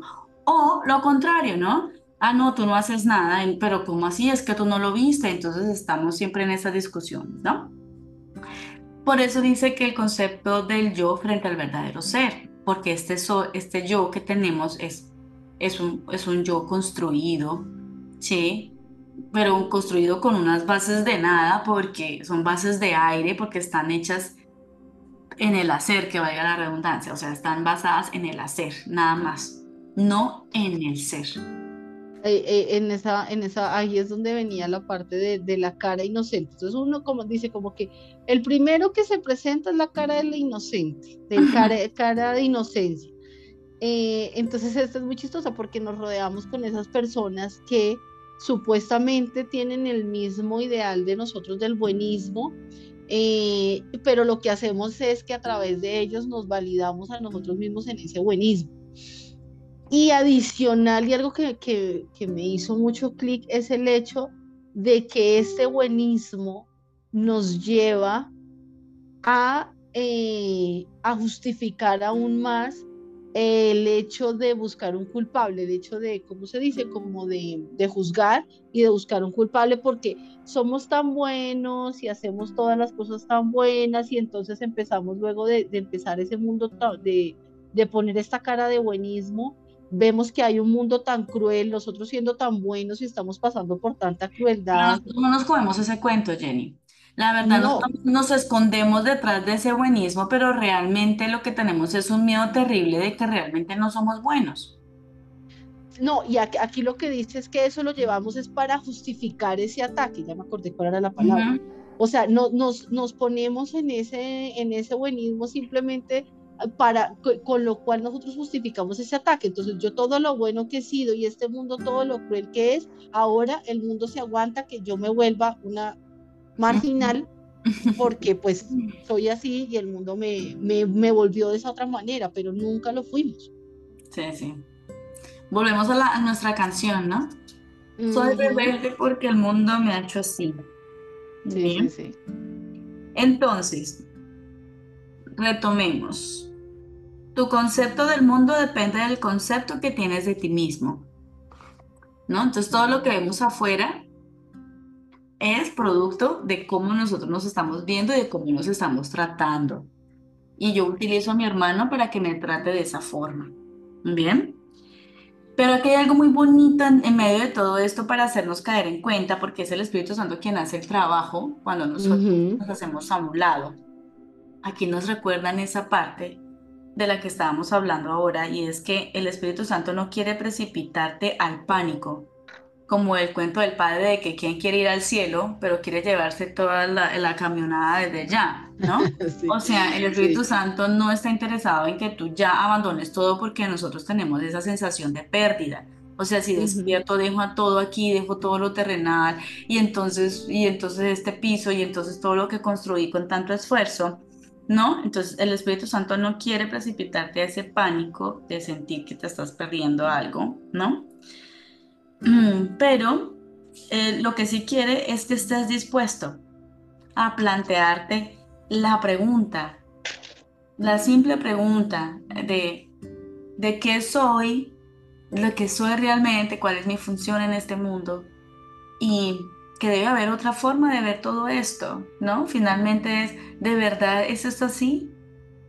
¿De verdad? O sea, pero tenemos que estar muy cansados para hacernos esa pregunta. O sea, de verdad, muy cansados porque de lo contrario creo que por sí misma no vienen, ¿no? De todas maneras nos, nos recomienda que pues no busquemos a nuestro propio ser en símbolos, o sea, en lo que te ve afuera. Y hay una, una oración que nos invitan a hacer aquí y dicen que nos digamos a nosotros mismos, ¿no? No sé lo que soy, por lo tanto, no sé lo que estoy haciendo, dónde me encuentro, ni cómo considerar al mundo o a mí mismo. Es ahí, es ahí donde te puedes hacer a un lado, cuando tú dices, no sé qué estoy haciendo aquí, no tengo ni la más remota idea, no tengo ni idea de lo que soy, ni de dónde, me, ni, en qué situación, con qué me estoy moviendo aquí, ¿no? Para que te hagas a un lado y que ahí ya sea esta, esta parte santa de ti, esa visión final, esa visión santa, va, va a aparecer y te vas a dar cuenta. Eso es para experimentar. Aquí estamos hablando divino, pero eso es para experimentarse. Tienes que experimentar eso. Y para eso tienes que darte la oportunidad de, vivir la quietud y de hacer las oraciones. Hazlas y verás que esto va, lo vas, lo vas a entender mejor. Bueno, aquí para todos mis, nuestros oyentes, ¿no? Los que escuchen este podcast. Pasamos al sexto porque aquí se nos fue una hora, Jenicilla. Un poquito más me deja pasar a sexto punto. Esto está muy suculento, no es mi responsabilidad, no siento. Vamos con el reconocimiento del espíritu. Aquí es muy contundente porque nos dice o ves la carne o ves el espíritu. Y nos dice miércoles, pues si estoy viendo carne, el espíritu no lo veo por ningún lado. sí. Sí, sí, sí. Pero aquí viene también lo que tú estabas diciendo hace un ratito, que dice que, que, la salvación no te pide que contemples el espíritu y no percibas el cuerpo, simplemente te pide que esa sea tu elección, que ah. era lo que estaba, lo que con tu ejemplo del Señor que se quería llevar todos para el cielo. Exactamente. Es, sí, no se nos pide que dejemos los pies de esta tierra, o sea, que abandonemos toda esa idea ¿no? Que es lo que nos habla de que es lo que no quiere el Espíritu Santo, precipitarnos al pánico, ¿no? Sino que te des cuenta, que contemples, que yo quiero aprender a contemplar o quiero aprender a, a, ver el Espíritu, lo que no puedo ver con estos ojos, ¿no? Pero sí tener claro de que de que o es carne o es espíritu. Cuando yo empiece a, ver el espíritu, es cuando me daré cuenta que soy parte del todo y que todo está unido conmigo. O sea, ya no voy a ver este puzzle o este puzzle o este, ¿cómo se llama?, el rompecabezas. Ya no lo voy a ver separado y tampoco van a haber líneas que separen este. Lo voy a ver como, como un cuadro completo. ¿sí? Y esto es a donde nos lleva y ese es el camino al despertar. Pero no tienes que hacerlo ahora, solo haz los ejercicios. No se te pide que ya estés despertando, que ¿y a qué horas es que es mi despertar? No. No hay hora en el despertar. De hecho, ya estamos despiertos, solo tenemos que tener conciencia de eso. Ya estamos despiertos. Esto es para ser consciente de eso solo, nada más. O sea, no tenemos que hacer nada para despertar. Lo único es verlo y reconocerlo. Eso es todo. Y para eso es que estamos estudiando aquí muy juiciosos todos esos capítulos y haciendo el ejercicio, ¿no? Entonces quiero repetir esto que tú leíste, Jenny. La salvación no te pide la liberación de tu mente, ¿no? No te pide que contemples el espíritu y no percibas el cuerpo. Es imposible, si esa no es la meta finalmente y no te está pidiendo que ahora Ay, cierro mis ojos y ya no voy a ver nada, voy a ver solo espíritu. No, así no es. Bien, simplemente te pide que esa sea tu elección. Quiero ver al Cristo aquí en mi hermano que me acompaña. Yo camino con Dios de la mano. Yo estoy empeñada en verlo y esa es mi elección. Y me hago a un lado para poderlo ver. Bien. Y entonces aquí nos hace como un paralelo. ¿Eres invulnerable? Entonces el mundo te parece un lugar inofensivo. ¿Perdonas?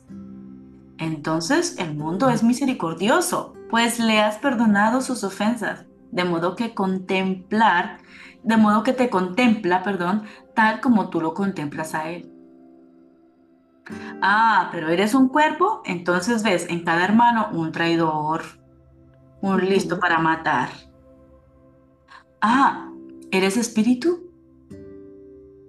¿Inmortal? Entonces ves la estabilidad en el mundo, porque somos parte de esto, soy parte de esta extensión, soy parte del reino de Dios y el reino de Dios está en mí, en ti y en cada uno de los que me cruzo. Es simplemente disponerme a que lo quiero ver.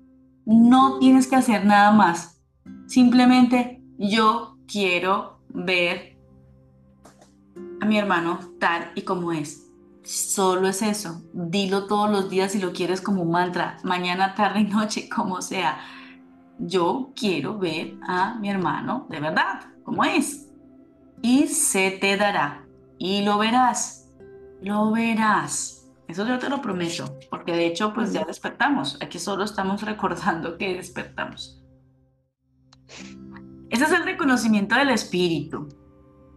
Vamos al séptimo, Jenny. ¿Me dejas? ¿Pasamos? La visión de la, la visión del Salvador. Pero solo porque ya vamos por hora y media. vamos con la visión del Salvador. Eh, aprender significa cambiar. Creo que eso es algo, eso es algo que muchos de, de las personas que estén escuchando podrán dar fe y testimonio de ello. Porque claramente ya llevando este proceso ya nada se vuelve, o sea, es que creo que ni porque le dieron un palazo en la cabeza no hay manera de uno eh, volver, querer, no desee ver las cosas como las veía antes, ya no, no se puede, o sea, así sea por un momento que crees que entras en, en, ira, intenso dolor, como decimos en derecho, eh, siempre hay un instante en el que te detienes y dices, un momento, un momento porque esto no es así como me lo pintan, esto me, o una de dos, o esto me está robando la paz, no lo quiero vivir más así, o esto no es así porque sé que mi hermano no me está haciendo nada, por lo tanto esto algo, algo estoy haciendo, una decisión errada tomé conmigo, una decisión equivocada tomé, entonces por eso estoy viviendo esta situación. Entonces no hay manera, o sea. Así es. Entonces, la visión del Salvador, ¿cómo podemos utilizar esta herramienta aquí? Es permite o permítete, ¿cierto?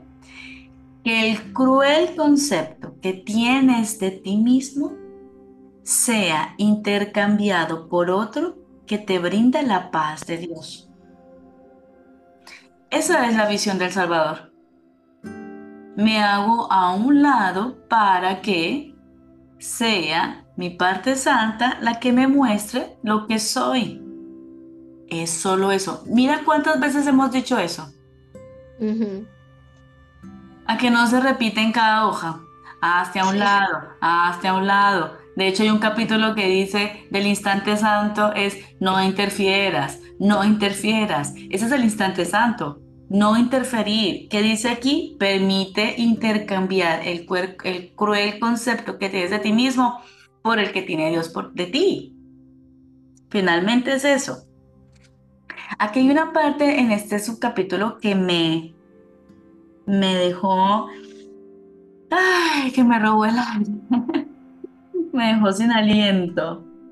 Y dice,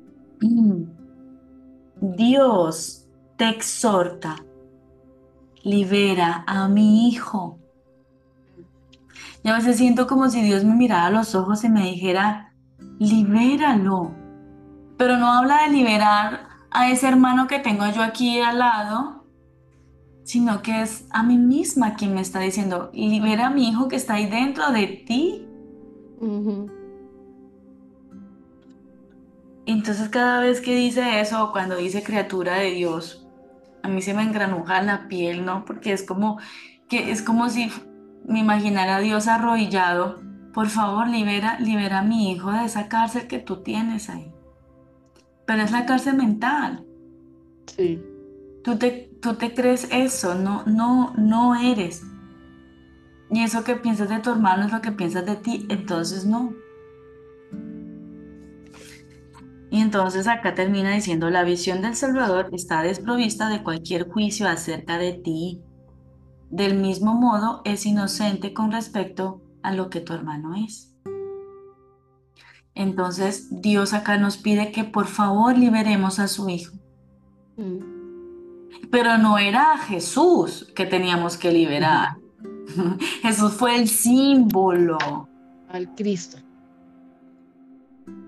El Hijo somos nosotros. Libéralo. Libera ese ser maravilloso que tienes tú ahí dentro. No lo encarceles más con esos pensamientos. No, déjalo libre.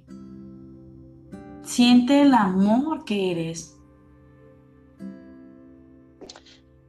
Y hay, una, hay una, en esto, en esto digamos que últimamente he venido siendo eh, en alguna de las, de las meditaciones chiquititas que, que, me doy la oportunidad de hacer, y es eh, que me digo, que me recuerdo, no sé cómo se sentirá, no sé si ya lo siento, no tengo ni idea, pero lo repito con, con mucho amor y mucha fe, y es, eh, o cuando le pido al Espíritu Santo o a mis seres, como ayúdame a recordar que soy ese hijo de Dios tan amado, que fui creado con ese amor y que es todo lo que soy. Soy su hijo y estoy hecho de solo amor.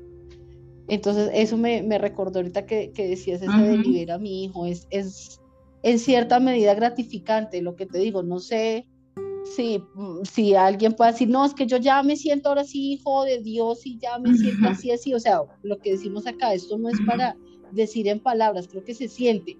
Yo no sé si lo siento, pero es supremamente reconfortante decirlo, porque cuando estoy en angustia me recuerdo eso y de alguna u otra manera en algún punto se disipa esa angustia que tenía o se baja o algo sucede, pero como que como ese respiro que se da uno a veces cuando está corriendo y como ah, listo, llegué. es, como eso, no sé cómo se sentirá, pero es, es muy bonito eh, repetírselos, que me lo crea, que ya lo sepa, que ya lo... lo sí, pero independientemente de eso, estamos haciendo nuestros pinitos y estamos también como atientas haciendo todo esto, despertando este nivel de conciencia. Pero ayuda mucho y, y, te entiendo porque a mí me pasa, cuando a veces me agarra como la angustia, es como estoy en casa, yo ya estoy en casa, estoy a salvo, no está pasando nada y el problema está ahí y seguirá ahí en ese momento, ¿no? Pero yo ya no, empieza como que la angustia o la desesperación o la desesperanza que estaba viviendo empieza a disminuirse, como estoy en casa, estoy en mi hogar, aquí no, está, no me está pasando nada, estoy segura, nadie me va a atacar, no me están atacando. Y eso baja las revoluciones, uno realmente se tranquiliza y finalmente luego uno termina viendo lo que no estaba viendo antes y hay un huequito de luz, un rayito por allá que le muestran el camino que te han venido mostrando, como el ejemplo que pusimos hace un rato que fue preparando esta conversación, ¿no? Que decíamos que nos mandan señales y a la última por ahí nos damos cuenta de las señales que tuvimos todo el tiempo, ¿no? Y entonces em, Dios siempre está ahí mandando las, las señales, pero tenemos que acudir a Él. Si no acudimos, pues no lo vamos a ver. Correcto. Y es por eso, y acudir a él, ¿qué significa? Significa este octavo tema que nos dice elige de nuevo. Es mm. elegirlo a él todo el tiempo. Y lo que tú decías, en estas situaciones de, en estas, en estas situaciones de, de, de locura, donde uno tiene esa desesperanza y todo esto, ¿no? Entonces es decirse eso, elegirlo. Elijo estar en paz, estoy a salvo, no me está pasando nada, mi Dios no me quiere matar, o sea. Dios no me quiere matar a través de esta situación. Entonces, me siento segura, estoy en mi casa. Claro, mi corazón puede estar temblando, yo puedo estar todavía súper angustiada, pero si me lo repito, va a disminuir esa angustia. De hecho, de hecho, yo pasé una angustia em, hace dos días, pero de esas cosas que a mí me bajó todo hacia... Yo nunca, nunca no, pero pienso que hace mucho tiempo no me pasaba. Y, y resulta que mi hijo empezó la clase de natación o la, la está retomando. Y pues él tiene cinco años y llegamos un poquito temprano y entonces él dijo, yo me quiero tirar a la piscina grande, pero ahí tiene como unas corrientes de agua que te llevan a otro lugar, pero él, no puede hacer pie ahí. Entonces yo le dije a él que a esa piscina no se podía meter porque yo no estaba con vestido de baño, yo solamente iba a dejarlo a la orilla de la piscina para que él fuera con su profesora y que él no podía estar ahí. Me dijo que sí, que sí podía. Entonces yo le dije, mira, hagamos una cosa, negociemos. Hazte aquí en esa esquina donde no hay ese remolino, te quedas aquí. Y él empezó a transitar de, un de una esquina a otra dentro de esa misma esquina y estaba bien. Y empezó a flotar y de repente empezó a irse más allá y más allá y más allá. Y yo dije, flota hasta la orilla. Y, y yo empecé como, como que a sentir que mi corazón palpitaba y él me dijo, mamá, no puedo. O sea, ya empezó a cogerle la, el remolino. Y yo después dije, miércoles, me va a tocar tirarme aquí con ropa y todo. Me van a sancionar porque lo primero que le dicen a uno es que no se tire. Pero en ese momento no lo pensé tampoco en sanciones. Uno estaba asustado, o sea, yo estaba asustada y dije, Dios mío, me va a tocar meterme. Y había una señora ahí que me miraba y yo no sé si me estaba entendiendo, pero yo, ay, no, yo puse una cara, no sé qué cara puse, pero yo me imaginé que una, casa, una cara de terror porque era como, ay, ahora me va a tener que tirar. Y este muchacho, y le iba a pedir a alguien, un señor que estaba dentro de esa piscina, que me agarrara a mi hijo y que me lo trajera pero como estaban gritando y todo eso, y él estaba con su hija, no sé, entonces ni, ni siquiera gritando me pudo entender, o sea, ¡ey, ey! Nadie. Y entonces mi chiquitina ahí flotando, y yo le dije, ¿cómo hago? Yo le dije, ¿me tiro o no me tiro? Me estaba en posesión de tirarme. Cuando dije, en ese momento es como, estoy tranquila, Dios, o sea, aquí mándame algo porque, por favor, que me va. y y entonces es como que en ese momento es como si se hubiese apagado algo dentro de mí y le dije a él, mira, tienes que nadar, no flotar, porque si flotas te lleva el remolino. Ahora nada. Es meta la cabeza por debajo y nada por debajo del agua. Entonces se metió y empezó y se fue para la parte más lejana, pero fue la más efectiva, donde había menos remolino o corriente. Y después saca la cabeza y yo le dije, te falta un nado más, dale, sigue nadando. Pero a mí me temblaba la mano, me temblaba el cuerpo y luego le agarro la mano y lo ayudo a salir. Mira, a mí se me iba a explotar ese corazón. Pero este niño estaba temblando también, pobrecito. Y lo primero que yo le iba a decir es, si ves que en esta piscina no te puedes meter. Y él temblando, y después dije, no, no le voy a decir eso. Entonces después lo cogí y le dije, mira, qué bueno que me escuchaste. Escuchaste lo que te estaba diciendo. No flotes nada y mira que eso te ayudó a salir. Perfecto, maravilloso, te felicito. Y él estaba súper asustado y se puso a llorar porque él decía, mamá, por un momento sentí que me iba a ahogar, o sea, que no iba a poder salir o que se me iba a llevar la corriente. bueno, es un momento, es una experiencia pero que en ese momento me ayudó para no tomar una decisión de locura, aunque meterse a la piscina también hubiera sido muy viable. O sea, finalmente aquí no quiero es decir que, que, que hice... no hay decisión buena o mala, exacto. Meterme o no meterme, ¿sí? No. Sino como que en esos momentos es que, ¿cómo puedo hacer esto? Dios, siendo yo, o sea, yo sé que no soy esto, no está pasando nada aquí, pero estoy a salvo, pero ¿cómo soluciono eso? Entonces es hacerse a un lado y finalmente, pues salió todo bien y después fue a su clase, en fin. Eh, lo resolvimos y juntos aprendimos una lección muy grande, ¿no? Y es como que en la tranquilidad, y recordé que solo las personas que se ahogan, se ahogan porque tienen miedo. O sea, el miedo es lo que hace que te ahogues porque finalmente el cuerpo flota en el agua el miedo es el que te hunde. Entonces, en ese momento, pues es como que vino ese, ese recuerdo de vas a nadar, pero después es que vine a, darme cuenta de que de dónde iba todo esto, ¿no? En fin, totales, elige de nuevo, siempre, en cualquier situación, te estés ahogando, literal o simbólicamente, no importan las cosas que estén pasando por tu vida. Recuerda esto, Él ha venido. Dios está aquí con nosotros. Y siempre te está pidiendo que elijas entre tu debilidad y tu fortaleza. ¿Sí? Si eliges la debilidad, estás eligiendo el maestro equivocado. O eliges a Cristo, al Cristo que está dentro de ti.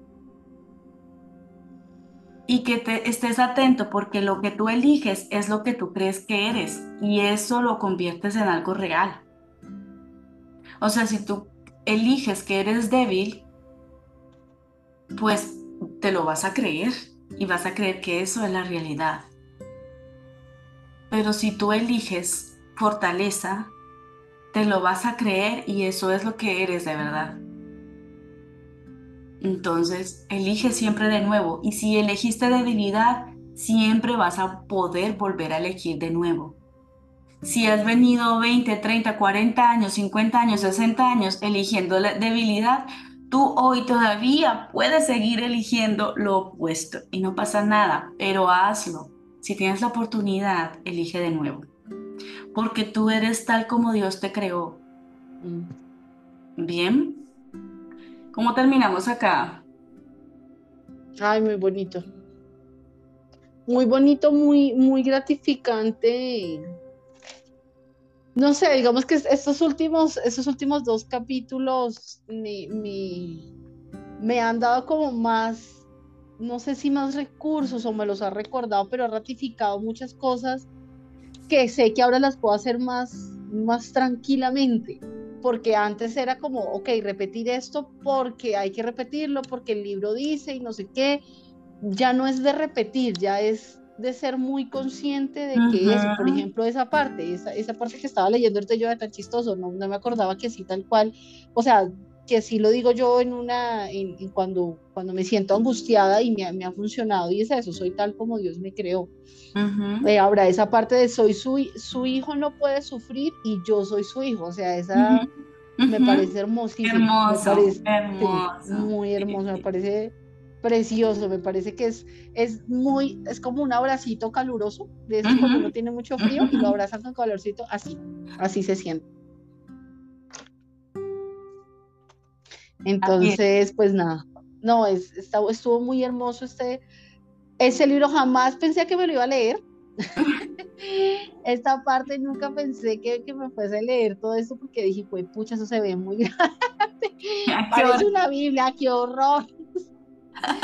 pero, pero fue maravilloso, fue muy, muy hermoso. Así que muchas gracias por todo esto que, que nos has compartido, todo eso que nos has ayudado a, también a, a, lograr como aterrizar en palabras que, que, las puede a veces uno entender más fácil o no. Eh, y a todos los que nos acompañaron hasta aquí, este, este proceso, muchas gracias también. Sí, con eso terminamos y también, bueno, un sentimiento de gratitud también de, de esta parte eh, por escuchar y por, por formar parte de este, de este equipo. Jenny, muchas gracias. No nos estamos despidiendo porque vamos a seguir con esto, pero estamos despidiendo nuestro, este nuestra lectura del texto, este capítulo. Pero vamos a seguir con el manual del maestro. Así que nos despedimos con esta oración. ¿Qué te parece esa que tú acabas de decir? Sí. Que nos podamos repetir, que nos debemos esto como herramienta. Pienso que en algún momento vamos a tener que olvidar todos esos 31 capítulos y nos vamos a quedar solo con esta. El día que comprendamos esta, yo pienso que no bastará nada más. Sí. Y es, soy tal como Dios me creó. Su hijo no puede sufrir. Y yo soy su hijo. Soy tal como Dios me creó su hijo no puede sufrir. Y yo soy su hijo. Yo soy el hijo de Dios que no puede sufrir. Me rehuso a que sea Dios el que quiera que yo sufra. Y no puede haber una fuerza más poderosa que la de Dios. No puede y no existe. Me puedo refugiar en simbologías de terror, de horror, del diablo, del anticristo, lo que sea. Pero nada de eso es más poderoso que Dios. Así que no le voy a dar poder porque soy tal como Dios me cree. Su hijo no puede sufrir y yo soy su hijo.